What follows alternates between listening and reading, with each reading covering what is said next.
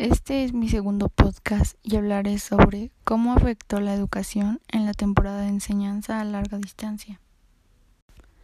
Considero que sí está afectando y que en la mayoría de casos los alumnos no están aprendiendo del todo bien como deberían, ya que existen alumnos que no le toman importancia a estas clases y como las clases son a distancia, intentan reforzar lo que se tuvo que haber aprendido en clases presenciales y nos cargan de tareas.